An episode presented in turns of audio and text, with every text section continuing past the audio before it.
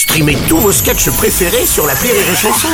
Des milliers de sketchs en streaming, sans limite, gratuitement, gratuitement sur les nombreuses radios digitales Rire et Chanson.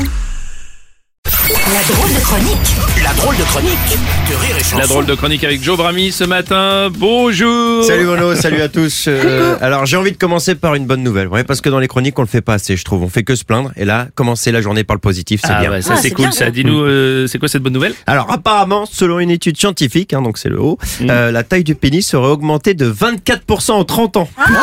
Première chronique le matin déjà, je parle du zizi. C'est cool. hein Bah. C'est une super nouvelle ça. Ouais, Alors super, attention euh, Bruno, euh, c'est- pour toi c'est déjà trop tard. Hein, ne putain. m'oblige pas à donner ton année de naissance s'il te plaît. Ouais, ça va, ouais. Bon, le seul problème avec cette euh, augmentation de calibre, hein, c'est que malheureusement, ce serait euh, à cause des produits chimiques. hein. Ah. Alors moi, très content de constater que mes parents ont bouffé un paquet de glyphosate, hein, parce que j'ai une bite. Non, non, Pardon, écoutez. pardon, pardon, elle s'est étouffée la pauvre. Pardon, mais pas avec, pardon. Et le pire, c'est qu'on serait de moins en moins fertile, par contre. Voilà, en gros, de plus en plus long, mais de moins en moins efficace. Ah. On dirait un peu le mandat d'Emmanuel Macron. Eh, c'est de la transition, ça. D'ailleurs, si on parle de Macron, du coup, j'imagine que c'est déjà fini les bonnes nouvelles? Exact. Eh c'est fini.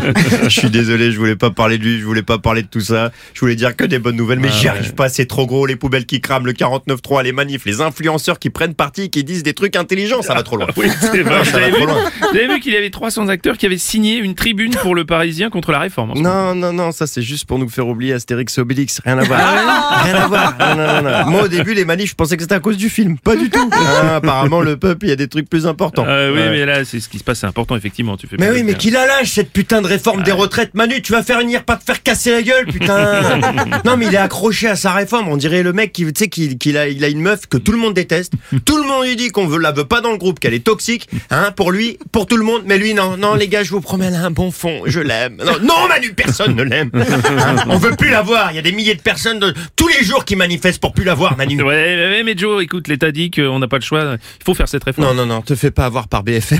non, non, non, non, non, non, hein, il y a des milliards d'euros d'évasion fiscale tous les ans qui passent sous le pif de l'État. Enfin, sous le pif, hein, pour certains, dans le pif directement. hein. Non, Oh.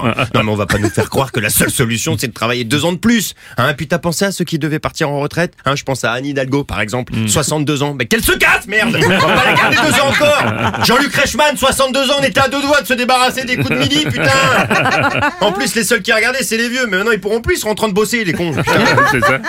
Et moi, franchement, je vais vous dire un truc, j'ai voulu manifester pour soutenir les gens, tu vois, pour être avec eux. Tout ça. Ouais. Quand j'ai vu la Bravem, je me suis dit non, non, je vais manifester chez moi sur FIFA, ça va être plus simple. D'ailleurs, c'est Ouais. quoi la, la Bravem La Bravem, alors brigade de répression Ouais. de l'action violente motorisée.